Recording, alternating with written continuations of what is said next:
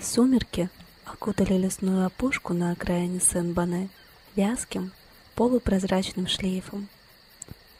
Затихли еще недавно такие звонкие птичьи разговоры, а ветви деревьев над головой сплелись в таинственные, причудливые узоры. Маленькая Луиза совсем потеряла счет времени и только сейчас заметила, каким мрачным и пугающим становится лес. Ох, говорила же мама, не ходить в дубовую рощу, не играть до темна. В темноте, это известно, всегда прячутся демоны. А еще... Внезапная мысль заставила ее сердце лихорадочно биться, а ноги нестись по тропинке изо всех сил. Только бы успеть! Скоро он выйдет на свою охоту. Ночь стремительно опускалась на притихший лес, растекаясь туманом, принося с собой таинственные шорохи. До дома оставалось совсем немного. Луиза уже слышала, как где-то вдалеке лают деревенские собаки. Но вдруг новый, незнакомый звук привлек ее внимание, как будто хрустнула ветка. И еще одна, и еще, уже гораздо ближе. Луиза обернулась и с ужасом увидела, как в темноте зажглись два желтых огонька — и медленно двинулись ей навстречу. Послышался низкий, протяжный рык.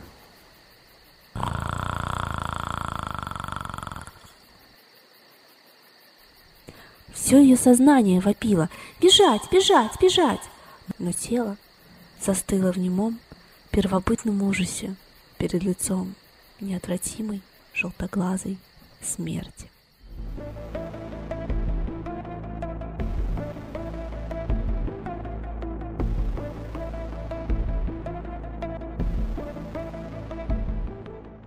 Всем привет, это подкаст «Истина где-то в подкасте». Первый торжественный его выпуск и его ведущие Галя и... Лиза!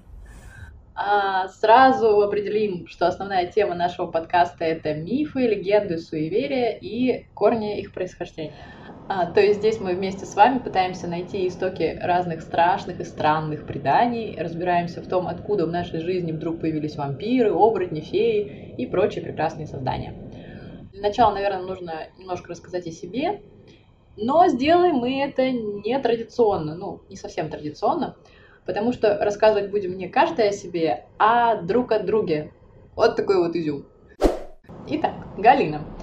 Галина – марийская колдунья, моя хорошая подруга и абсолютно точно замечательный человек гедонист-трудоголик, и поверьте, это так. Работу всегда выбирает по душе, и именно поэтому уже много лет работает редактором. А что же Галя делает в свободное от работы время? Правильно, работает.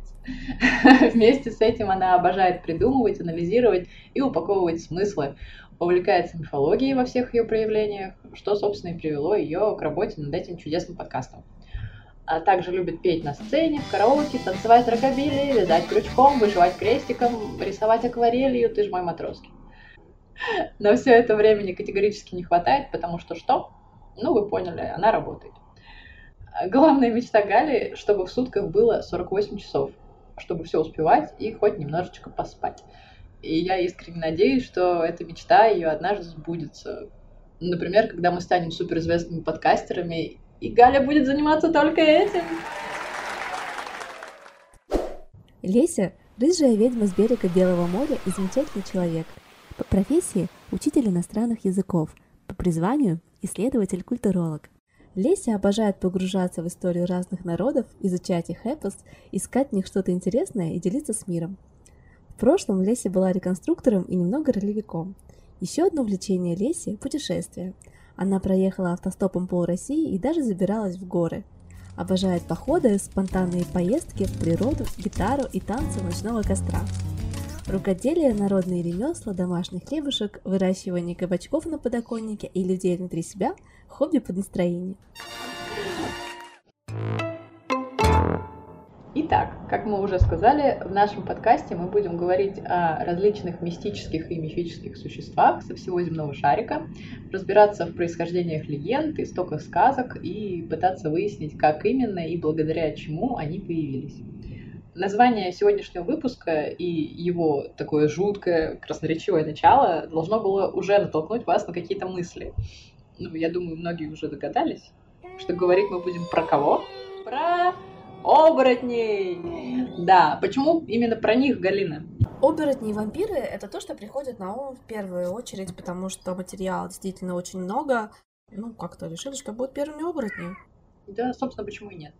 А, давай сразу объясним нашим слушателям, что вот это вот на заднем фоне это не истязание кота, а просто кот очень разговорчивый и общительный.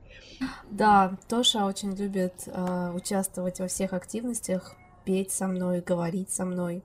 То есть обычно он так сильно много не орет, но когда он видит микрофон, он понимает, что будет что-то интересное и хочет в этом поучаствовать. Да, мой кот, собственно, почти такой же, но ему наплевать, микрофон, не микрофон, он просто орет, когда хочет. А сейчас у нас э, благодать, и он молчит впервые за много-много дней. Поэтому вот у нас только Тоша сейчас. Возможно, Кузя присоединится чуть позже. Итак, Давайте вернемся к нашим баранам, то есть оборотням, и продолжим.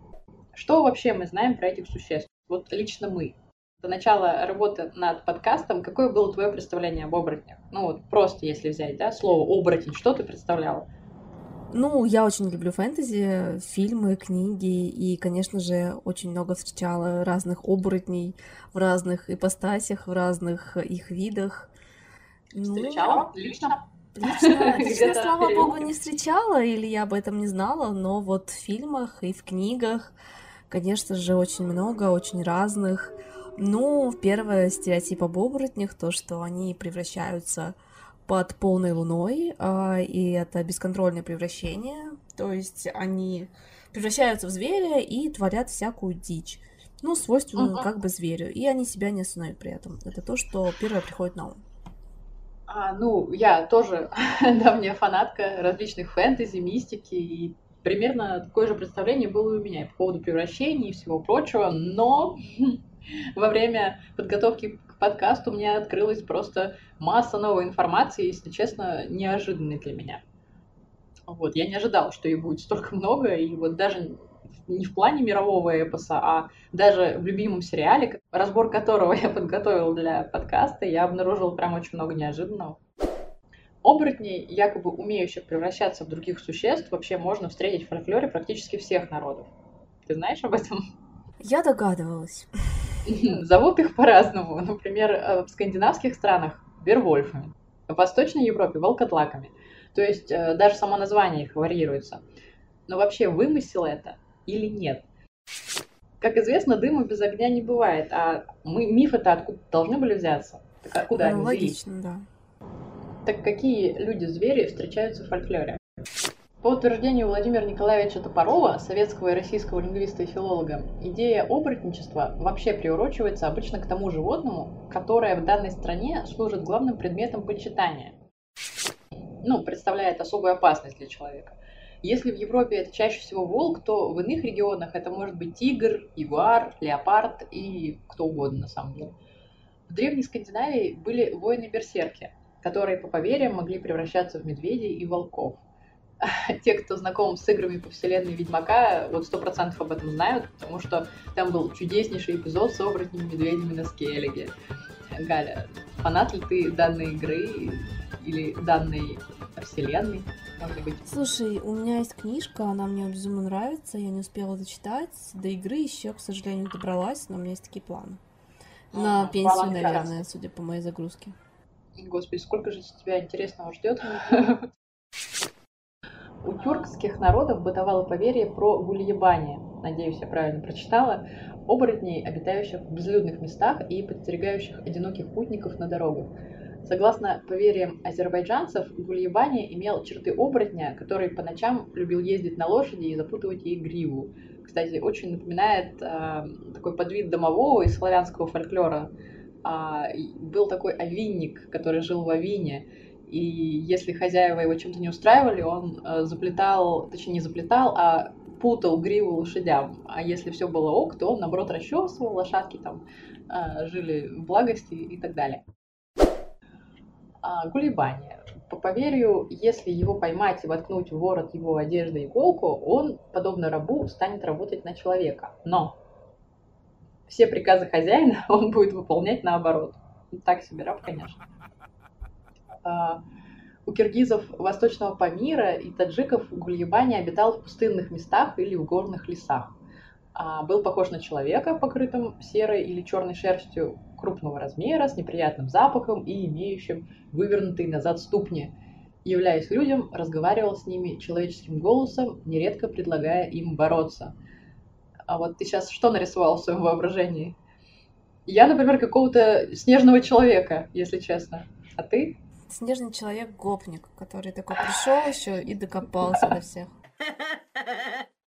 Че надо тебе? Сейчас мы с тобой поборемся. Стопудово. Кстати, я так понимаю, что турецкий, э, турецкая мифология очень сильно перекликается с азербайджанской, потому что я натыкалась э, во время исследования на постер фильма про Гульебани. Вот он даже называется так, Гульебани.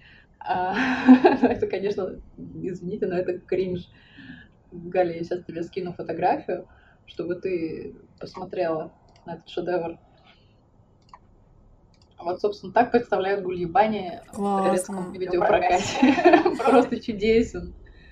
Он похож на обезьяну с человеческими глазами на выкате, с такой бородой ну, такой достаточно жуткий персонаж. Ну, то есть увидеть его как бы не хотелось бы в подворотне, а такое ощущение, что именно в подворотне он сидит и ждет.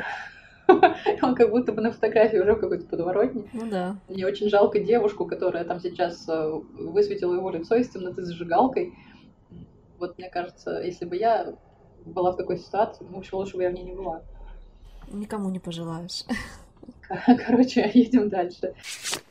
Индейские мифы повествуют нам о том, что люди и животные были прежде едины, а различались лишь одеждой. Облачение зверя в шкуру считалось временным и, так сказать, прикидом на выход. А дома у себя в норе, там в берлоге, он вполне мог ее снимать, становясь человеком. И, кстати, обрядовые костюмы индейцев именно поэтому предусматривали звериные шкуры и маски. То, что я читала про индейцев, а, немножко отличается, но я потом, наверное, об этом скажу. Кстати, да, у нас будет еще интересная тема вокруг индейцев. И, кстати, не только у тебя, у меня там тоже есть что сказать про индейцев Навах. Так, продолжаем. В бушменском предании женщина, понимание, вот это очень интересная история, превращается во льва и охотится на антилоп. Для чего? Чтобы прокормить мясом голодного мужа. А о том, почему он сам не мог добыть пропитание для семьи, вот, умалчивается. У меня большие вопросики. Может быть, он воспитывал детей? Может быть, он воспитывал детей? Ну, это единственное оправдание, если честно. А в чукотских и китайских сказаниях фигурируют также женщины, женщины-лисицы. Это чудесные кицуне, конечно. Галя, да. я хочу про них отдельный выпуск. Я даже знаю, кого это... я хочу пригласить на этот выпуск. Секретного да? гостя. Да? Я да. думаю, что ей будет что сказать. Да, Кицуна — это моя любимая тема. Я, ну, очень много про это читала, то есть... Эта тема меня увлекла, когда я читала Пелевина, священную книгу оборотня, собственно, там главная героиня и есть Кицуна. Вообще. А оно правильно, правильно Кицуной читается, не Кицуне случайно? А если брать японский язык, я как раз-таки уточняла у, у нашего секретного будущего гостя. Ну, возможно, возможно, возможно, возможно. Ну, в общем, я уточняла у девочки, которая занимается японским языком, она сказала, что в японском нет такого четкого ударения, как в других языках. То есть они ни какой-то слог отдельно не выделяют, поэтому мне просто удобнее произносить кицуна, и мне так нравится офигенно. То есть, как хочешь, так и делай. Ну, я буду говорить кицуне, и ничего мне не сделаете. Ну, с таким французским флёха. А, типа, ну, последнее слово. Кицуне. Да, кицуне. Я всегда говорила именно так. И вообще кицуне меня ты моя кицуне. Да, да, да, да, да, да. Кстати, блин, я обожаю эти стихотворения. Вот честно. Ты прям попала в сердечко. А вот. По поводу кицуне, кстати, у меня же даже есть фотосессия а-ля кицуне. Ну, там не совсем про нее речь. Да, очень классно. А я не знала, что это кицуне. Ну, это не кицуне, это как бы аналог ее из мира Ведьмака. Там была некая Агуара. Если интересно, можешь посмотреть. Но, те... ой, тебя вообще ждет очень много. Я прям немножко завидую даже. Слушай, ну, на самом деле Кицуна для меня тоже такой, такой важный персонаж. Мне очень сильно нравилась, ну, нравится до сих пор книга «Священная книга оборотня», я очень много раз перечитывала. И когда я проходила один вокальный марафон, там нам, короче, намутили, что нужно было брать себе персонажа, ну, видимо, чтобы проще было раскрывать эти, убирать голосовые зажимы. Там была такая психология и вокал вместе. И моим персонажем на этой игре, типа супергероем, была именно Кицуна я там ее рисовала. Класс. Мне было, да, ну, мне просто очень близко, близок этот персонаж, не знаю, как еще это сказать, но правда, мне очень трогает эта история про вот эту вот женщину в лесу. Ну, мне, мне очень интересно. Ну, я, я с нетерпением жду наш подкаст про Да, я, я тоже очень-очень хочу сделать подкаст по восточной мифологии, тем более у нас есть такой замечательный эксперт в этой области. В общем, если все случится, вас ждет просто супер выпуск. Кстати, насчет лисы, это мое тотемное животное. Да. Кто бы что ни говорил и кто бы что ни думал на эту тему, но это мое тотемное животное. Вот, все, живите с этим теперь, с этой совсем ненужной вам информацией. А мы едем дальше. Кстати, Галя, я обещала тебе а, марийскую богиню, которая тоже умела... Что? А, умела, да, но я тебя разочарую. А, обращаться умела не марийская богиня, а при более тщательном исследовании я выяснила, что это мордовская богиня. А, это мордовская богиня очага Юртава, она оборачивалась то черной кошкой, то серым зайцем. Но есть у меня такое небольшое предположение, что в марийской мифологии существует некий аналог, потому что, например, а, богиня Ведява, а, богиня воды, имеет аналог и в марийской мифологии. Там ее зовут Вудова. Как-то так. Вы можете меня поправить. Я не знаю, как э, правильно произносить. Это через дефис пишется Вудова. Вудова. Вот. Марийка вам все объяснила. Так что, а, возможно, существует такая же богиня и богиня очага в вашей мифологии. Я еще не погружалась глубоко, но, в принципе, я могу поискать. Мне самое интересно. Вот, видишь, какой замечательный стимул. А, так или иначе, нам всем ближе славянские сказки и былички. Ну, я думаю, что для большинства наших слушателей, по крайней мере. Если взглянуть на них чуть попристальнее, то можно увидеть, что мотив оборотничества в русском фольклоре один из центральных. Неожиданно? Я об этом не знала, но если задуматься и вспомнить сказки, я думаю, что? что ты вспоминаешь вот эти, как волк там кого-то куда-то нес, а, какой-то слишком умный волк для просто волка. Ну подожди, подожди немножечко ты сейчас вспомнишь и все осознаешь, все гораздо проще. Вспомним хотя бы Кощея Бессмертного. Знакомый, суперпопулярный персонаж. А вообще многие помнят, что он умел, например, превращаться в ворона. Ты помнишь такую инфу? Вот я не помнила, пока не стала погружаться. Нет, а Змей Горыныч? А Змей Горыныч легко принимал облик красивого юноши. Да ладно? Да. А герой былин Вальга Святославович способен оборачиваться львом-зверем, рыбой-щучиной, это прям цитаты, гнедым туром, золотые рога. А Василиса Прекрасная, которая надевала лягушачью шкурку. А вот это, кстати, классная тема. Да, царевна-лебедь, Афинист Ясный Сокол. Даже в самих названиях, мне кажется, уже можно прочитать намек на то, что здесь существует элемент некого оборотничества.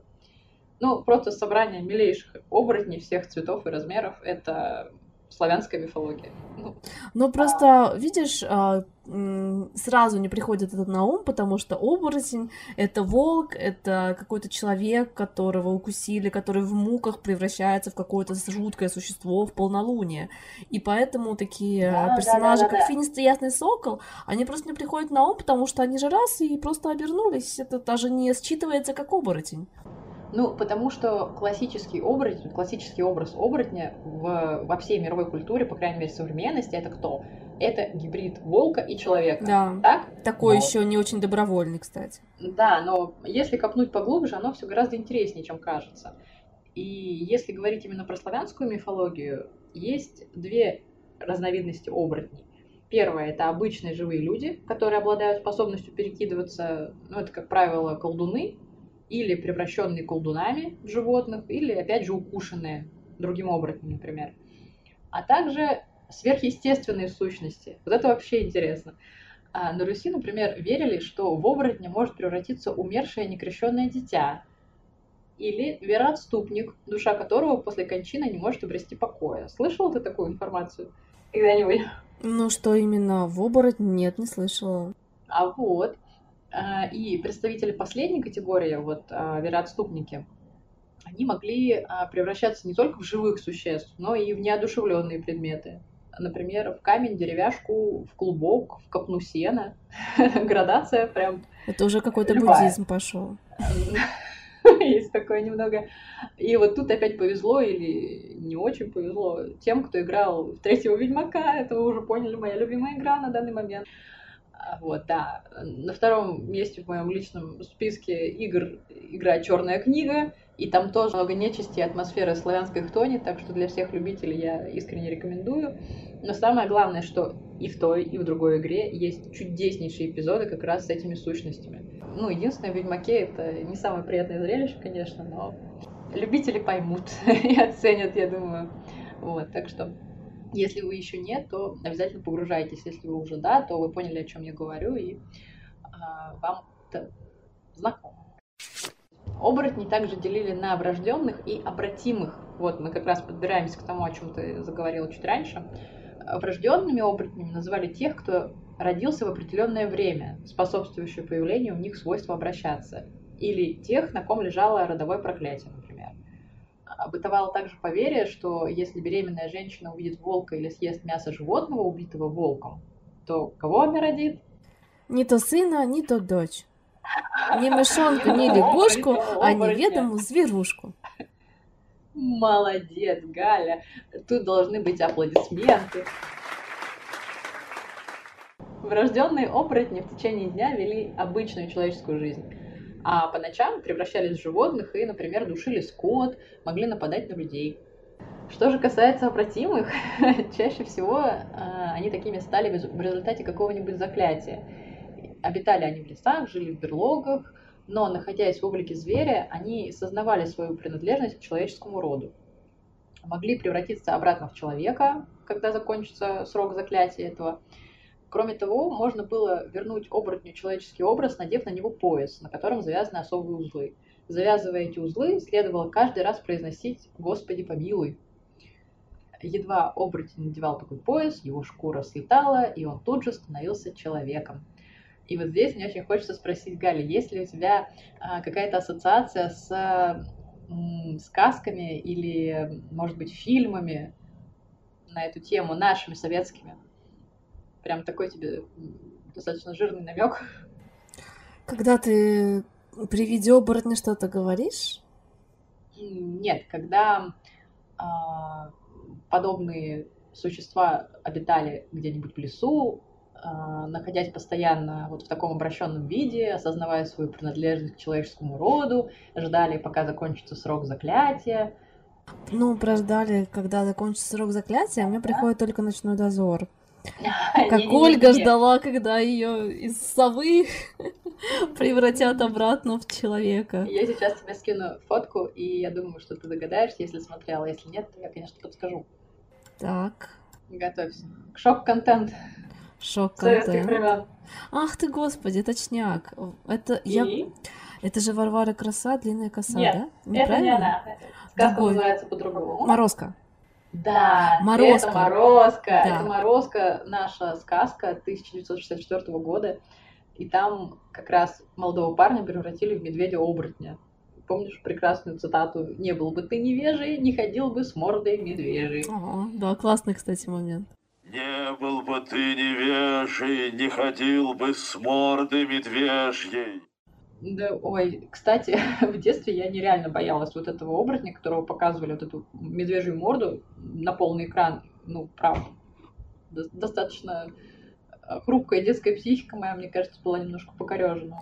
А мне кажется, что вот эти вот э, специ... не спецэффекты, а именно когда тебе накладывают это грим, грим это грим. Да, mm-hmm. это гораздо страшнее, потому что это выглядит аутентичнее. Потому что когда тебе нарисовали что угодно, ты все равно видишь, что это графика, это не так страшно. Ну, не а всегда, когда... как бы график тоже бывает разный. Ну да, но все равно... Графика это... Я графику воспринимаю как что-то, ну, просто картиночка, а когда у тебя это грим, ну, это как-то, это реально страшно. Я согласна, и для 64 -го года, мне кажется, это прям прорыв. Люди верили, что существует два вида оборотней. Оборотни, которые превращаются по своему желанию в любой момент, и оборотни, которые превращаются в полнолуние. А, причем оборотни, которые превращаются в полнолуние, они себя не контролируют, они превращаются прям в зверя и творят всякую дичь. А зачем вообще люди решили, что нужно превращаться в зверя? Что как бы зачем? Потому что, когда ты превращаешься в зверя, у тебя появляются какие-то сверхъестественные способности, то есть какая-то нереальная сила, а, ну, нереальное обоняние, зрение, слух, все обостряется. Ну, быстрота реакции, да-да-да. Да, ты превращаешься в такого супер супер животное, и при этом сознанием человека можешь всех фигачить, и это очень круто. Ну, uh-huh. каждый хочет иметь суперсилу. Это такие супергерои, э, ну, которые, которые конечно же... Трусов. Которые... Можно не вырезать. Ну да, которые не, обяза... не обязательно шить себе трусы, чтобы быть супергероем. Просто uh-huh. превращаешься в волка, и твоя жизнь снова обретает новые краски.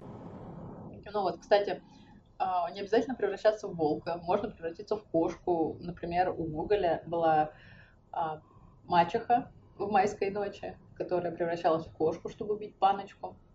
Так что я бы кошкой быть не отказалась. Но вообще предпочтительнее кицуне, конечно. Это прям сердечко. Меня на самом деле увлек, увлек тот вид оборотней, которые ну, не превращаются в физические, а могут э, как бы выйти из тела и путешествовать э, как бы духом, превращаясь в какое-то животное. Но это не очень безопасная история, потому что тебя в этот момент могут убить, пока ты там лежишь в отключке. Слушай, я, наверное, поняла, про что ты говоришь. Это ты, наверное, говоришь про индийские поверья да. о Нагвале. Да? Да, я говорю про индийские поверья, и вот эту штуку я встречала у Прачета. Сейчас вот вспомнила, да. И вот этот вариант мне нравится, потому что мне кажется, он более безопасный и более реальный. Ну, кстати, да. Он Почему кажется нет? менее таким фантастичным, потому что физиологические превращения туда-сюда, это мне кажется, что, ну, во-первых, это неприятно и больно, выйти из тела как бы проще. Вот, мы ищем легкие О, пути. сказала Галя, выйти из тела достаточно просто. Всем, кто слушает нас, наш подкаст, я желаю удачи в этом достаточно простом деле. Каждый же после обеда, во сколько там вы обедаете, выходит из тела и...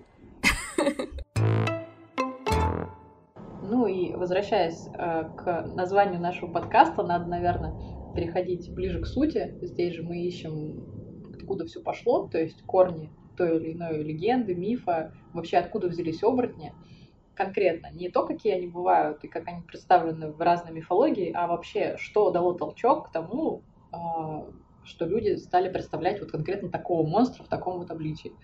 Для этого я предлагаю а, немножко вернуться, чтобы понять вообще суть любого явления, необходимо вернуться в начальную точку, туда, где началась его история. Вот. И здесь мы плавно возвращаемся к началу нашего подкаста, а, к нашему жутковатому вступлению. Я надеюсь, оно многим понравилось. А, и переносимся на много веков назад, в средневековую Францию, где некий господин Жиль Гарнье с супругой Аполлиной переезжают в поисках лучшей доли на окраину маленькой деревушки Сен-Бане. А здесь супруги надеются на тихую, спокойную жизнь, но, к сожалению, местные крестьяне чужаков не принимают. И даже более того, считают их крайне подозрительными. Дело все в том, что Гарнье изначально селятся не в самой деревне, а на ее окраине, практически у самого леса. С деревенским пересекаются очень редко, на контакт особо не идут. А в средние века быть загадочным интровертом, живущим на лоне природы, решение, ну, не самое мудрое. Все же помнят охоту на ведьм и жаркие костры Инквизиции. Попасть на костер можно было просто за то, что у тебя есть новая сковородка, а у соседки твоей нет. А тут таинственная парочка, живущая в лесу. Так что конфликт, как вы понимаете, был неминуем. Подозрений добавляло и то, что Жиль страдал, скорее всего, от какого-то редкого заболевания. И вот тут я думаю, что этим заболеванием был гипертрихоз. Если слышали вы о таком, слышала ли ты что-нибудь о гипертрихозе, Галя? Ну, так как я лингвист э, по образованию, я понимаю, что ты имеешь в виду. Чтобы ты лучше понимала, что я имею в виду, я тебе сейчас покажу. Я сейчас скинула Гале пару фотографий, чтобы она поняла, как гипертрихоз выглядит в 21 веке.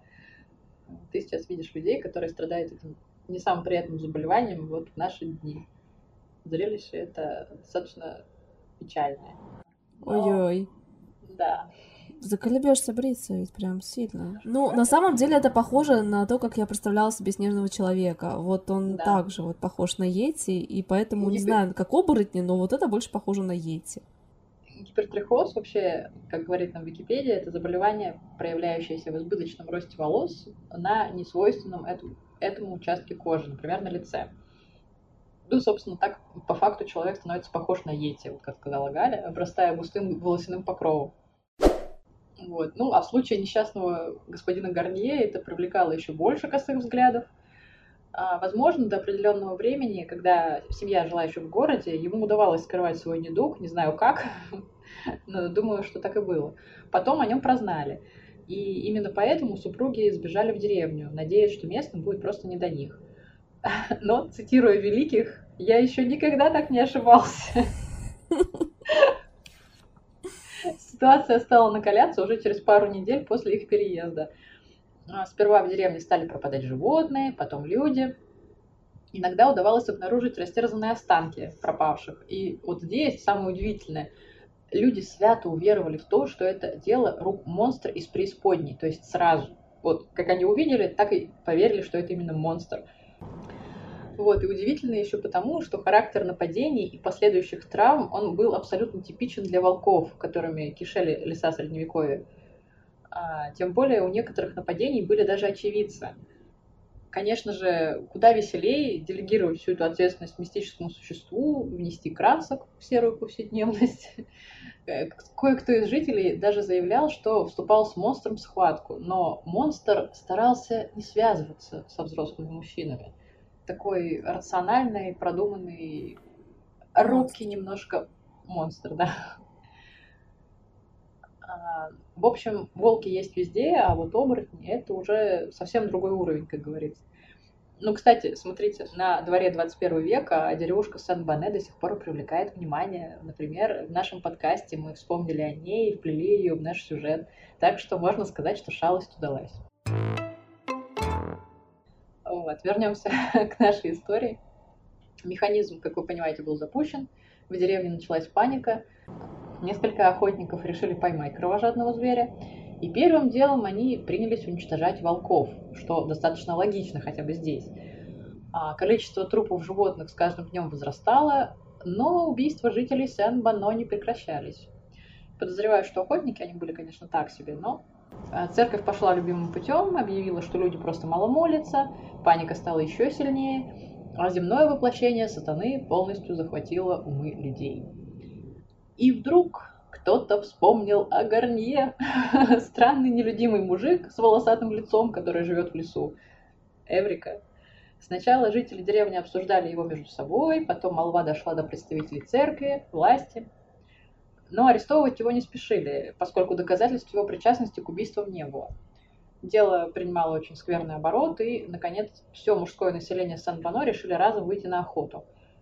Вскоре на лесной опушке они наткнулись на огромного волка, который напал на маленькую девочку и уже был готов с ней расправиться. Вот тут тебе ничего не напоминает эта ситуация случайно? Очень похоже на наше вступление. Да, вот как раз-таки та самая Луиза, ну, тут я спекулировала с ее именем, на самом деле, э, в источнике не было указано, как звали девочку, я думаю, это не столь важно, но можете порадоваться тому, что так называемая Луиза выжила, э, волк не смог до нее добраться, нанести ей существенных ран, и девочку отбили.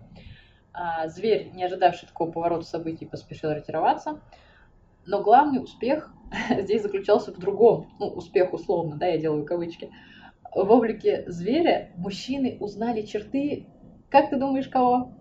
Несчастного Гарнье. Да, именно, именно господина Гарнье увидели э, мужчины, которые старательно отбивали девочку от монстра. И существует э, иллюстрация к данной истории, я не знаю, какого века она, похожа на гравюру. Ничего да, себе. Все. Ну, прям да. выглядит жутко. Ну, Но... я хочу сказать, что э, любой незнакомец, даже если не он не с бородой, там, не с какой-то, с, не с какой-то болезнью, это всегда кандидат на то, что как бы ты будешь виноватым. Мы это видели, дальше обсудим, наверное, в нашем... Да, да, да. Ну, как бы я уже говорила таких э, отличительных чертах этой семьи, конкретно этого человека, почему к нему было столь пристальное внимание. Вот. На гравюре тут э, у нас настоящая, я не знаю, как это назвать, настоящая вакханалия происходит. Убийство господином Гарнье в облике оборотня невинных детей. Вот, уберите детей от прослушивания. Кровь кишки распидорасила — это то, чем можно описать эту прекрасную гравюру. Ну, если вкратце, то именно так. А далее, что же происходило? Было сообщено об этом инциденте в городской парламент. Вот именно, наверное, в такой коннотации, что узнали, дескать, в монстре господина Гарнье. Черты лица очень похожи. Я не знаю, как, как раньше писали доносы, но, наверное, примерно так. Черты вот. морды черты морды, да, извините. Оттуда пришел приказ об аресте отшельника. Вооруженный мужчина застали его дома. Э, Гарнье даже не пытался сопротивляться, что-то объяснить, сразу во всем признался. Э, позже охотно отвечал на все вопросы, но было одно «но». В показаниях Гарнье все время путался. Сначала Жиль признался в преступлениях, в том, что он оборотень, а потом вдруг начал все отрицать. Чуть позже он вообще заявил, что является каннибалом, как тебе такой поворот событий? Я думаю, это результат пыток. Возможно. Потому что после, с, после беседы с представителями Инквизиции все вернулось на исходную, Жиль стал снова оборотнем, а не каннибалом. Вот. И сохранился реальный отрывок протокола допроса отшельника, вот этого Гарнье, а, который мы сейчас зачитаем, ну, зачитаю я. И я искренне рекомендую слабонервным, впечатлительным и кушающим людям перемотать немножко вперед, потому что на самом деле это дичь такая э, расчлененка и вот это вот все в красочных подробностях. И убив, и умертвив ее своими руками, казавшимися лапами, и зубами, и протащив ее руками и страшными зубами до упомянутого леса сэр, там ободрал с нее кожу и съел мясо с ляжек и рук. И, не удовлетворившись этим, он отнес мясо своей жене Аполлинии в пустынь Сен-Бано возле Аманжа, которая была местом проживания его и его жены. Кроме того, вышеназванный ответчик через неделю после праздника всех святых также в облике волка схватил другую девочку в тех же местах, рядом с лугом рыб, незадолго до полудня указанного дня, и утушил ее, и нанес ей пять ран своими руками, и намеревался ее съесть, если бы не подоспели на помощь три человека, как он сам признавался и исповедовался много раз. Мне кажется, когда за дело берется инквизиция, там и не такие сказки будут реальными. Кстати, во время ареста Жиля его осмотрел медик и ран на нем не обнаружил. Подтвердили это инквизиторы. И казалось бы, что вот оно доказательство того, что Жиль невиновен, потому что на нем нет ран. Но тогда это так не работало. Отсутствие ран посчитали прямой уликой виновности Гарнье. Ведь все знают, что у оборотней очень хорошо развит процесс регенерации. А... Я слышала обратную информацию, что наоборот, оборотни как раз-таки определяли, что если ты ранил волка, и потом как бы он вернулся да. в человечье обличие, у него сохраняются те же раны. Но я могу тебе ответить на это, что инквизиторы внимания на такие на такую фигню не обращали. А Гарнье тем временем то признавался в убийстве четырех детей, то увеличил количество трупов до безумного, то плавал при вопросах и говорил разные способы превращения волка. В первый раз он заявил, что просто становился волком благодаря колдовству, а потом появился некий призрак, который обучил его методу превращения. Потом призрака заменил голос между деревьями. В общем, на мой взгляд, Гарнье вообще вел себя как типичный сумасшедший, если это правда. Ну, вот, все эти его странные показания. А, и, скорее всего, он страдал от явного раздвоения личности. До сих пор у исследователей нет точного ответа, что тогда происходило у деревни Сен-Бано, но мы можем сейчас с вами предположить, потому что вариантов не так уж много на самом деле. Вариант один. Людей убивал сам Гарнье, ибо страдал не только гипертрихозом, но и явными психическими расстройствами. Тем более признавался в каннибализме. Вариант два. В лесу завелся огромный волк, который ел людей, которого просто долго никто не мог поймать. Либо косорукий, или что-то еще.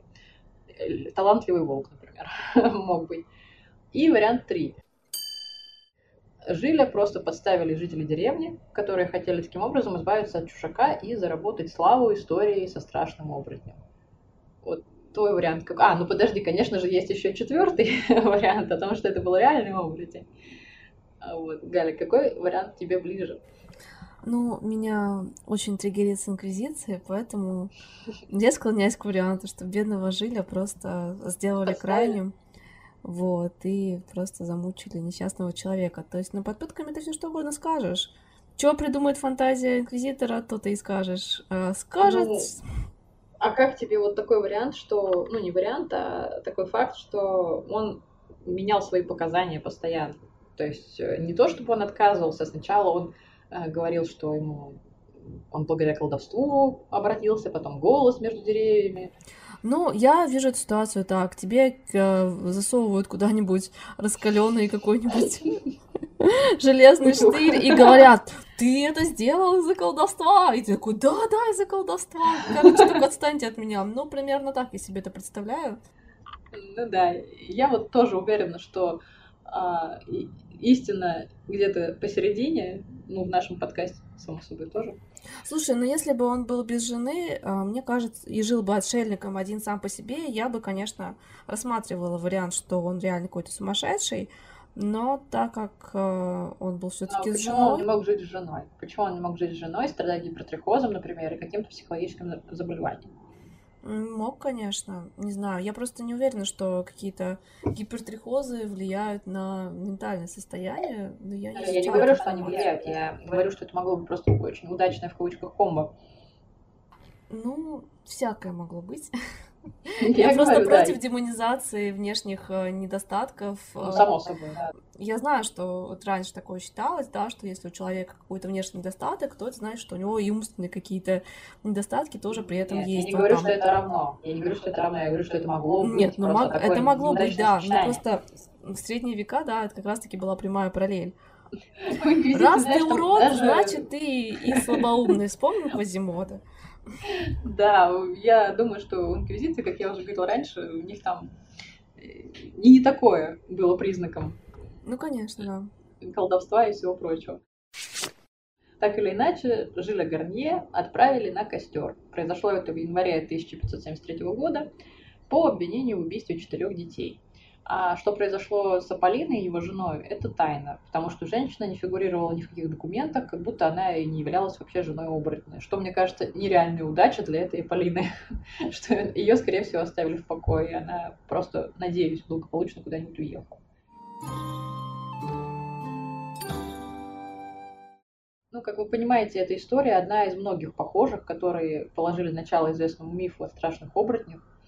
А, я думаю, что если копнуть поглубже, то похожая история найдется в эпосе многих культур, многих народов. Корни этих легенд, они кроются в обычных людских страхах перед неизвестным. В прошлом ведь никто не подозревал о существовании тех же генетических заболеваний, мутаций, психических расстройствах личности. А про гипертрихоз, я думаю, тоже мало кто знал.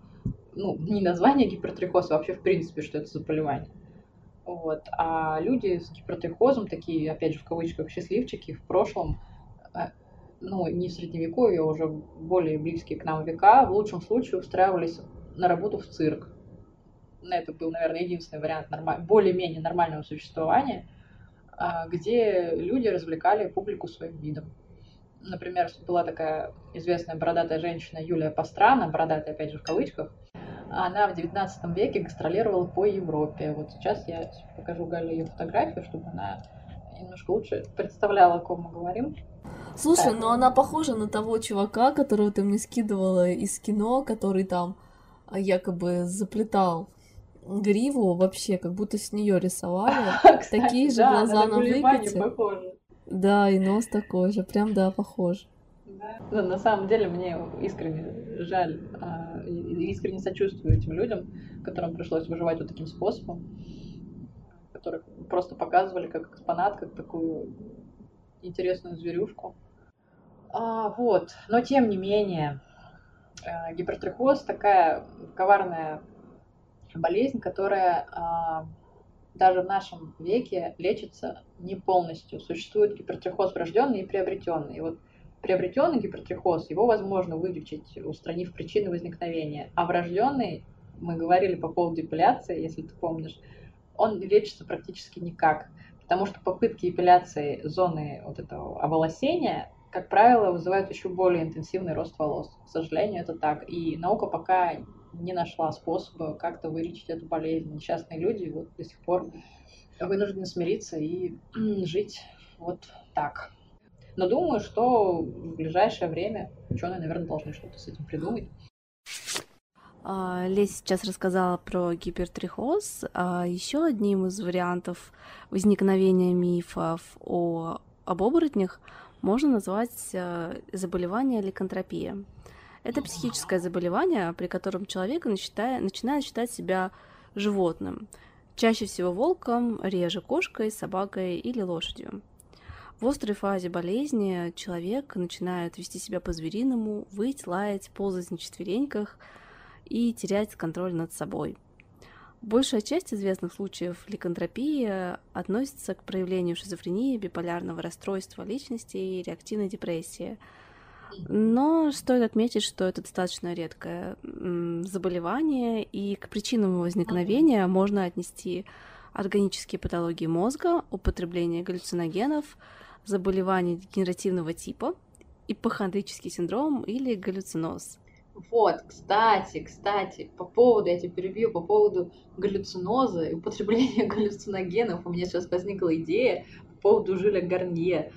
Э, ты же помнишь, я говорила, они жили на окраине, то есть практически в лесу, жили они бедно, контактов с населением местным не имели.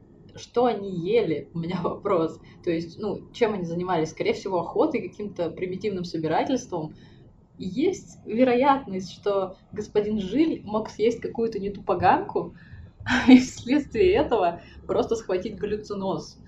Э, посмотреть, Слушай... например, в лужу, увидеть свое отражение и уверовать в то, что он волк. Могло быть такое? Нет, ну такое могло быть, но не пять раз. Да, тем не менее. Ну, мы же мы знаем, как э, развивается глюциноз, например. Я вот не уверена. Может быть, были и такие прецеденты. Ты же сама сейчас только что сказала, что при острой фазе ликантропии человек ассоциирует себя с каким-то животным. Но к ликантропии это что-то приводит? Ну, если это какое-то генетическое патологии. заболевание, то, наверное, да. То есть, может быть, какая-то. Это может быть не генетическое заболевание. Ты же сказал, что это может быть галлюциноз. Вот как раз-таки какая-нибудь неправильная поганка могла довести господина Гарнье до ну да, но я так поняла, что он совершал убийство с какой-то периодичностью, если это действительно был он, и в галлюцинозе. Ну, то есть, я так понимаю, что галлюциноз — это острая стадия, ты не можешь постоянно пребывать в острой стадии какого-то заболевания, то есть оно у тебя возникает или нет.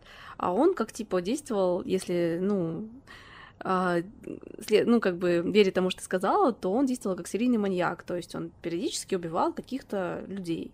То есть не один махом пришел, вышел и пятерых человек скосил, да, вот у него острая фаза галлюцинаций, он там всех покосил, а он прям вот с периодичностью это делал, Поэтому я не думаю, что ты как бы... Ну, ты один раз съел поганку, тебе поплохело, да, вряд ли это только галлюцинациями проявлялось, ты же не будешь второй раз эту поганку жрать, правильно? А вдруг ему не, не, не было вариантов, у него были эти поганки, он грешил не на них, а, не знаю, на пирожки с капустой, условно, а причиной были вот эти грибы, и вот он попался на это там четыре раза подряд, его уже по факту официально в четырех убийствах признали виновным. Четыре ну... поганки. Если нечего было жрать, кроме поганок, то, может быть, так и было. Ну, в любом случае, корни рассказов об оборотнях следует искать в первую очередь в области медицины и генетики, мне кажется, а также в древних культурных верованиях, которые тесно связывали человека с другими представителями живой природы. В первой части нашего подкаста мы рассказали, откуда появилась идея оборотничества – во второй части мы разберемся, как эта идея повлияла на современную культуру и обсудим наши любимые сериалы. До встречи и помните, истина, истина где-то, где в подкасте. В данном подкасте были использованы материалы из свободных источников, статья Валентины Пономаревой и статьи из Википедии.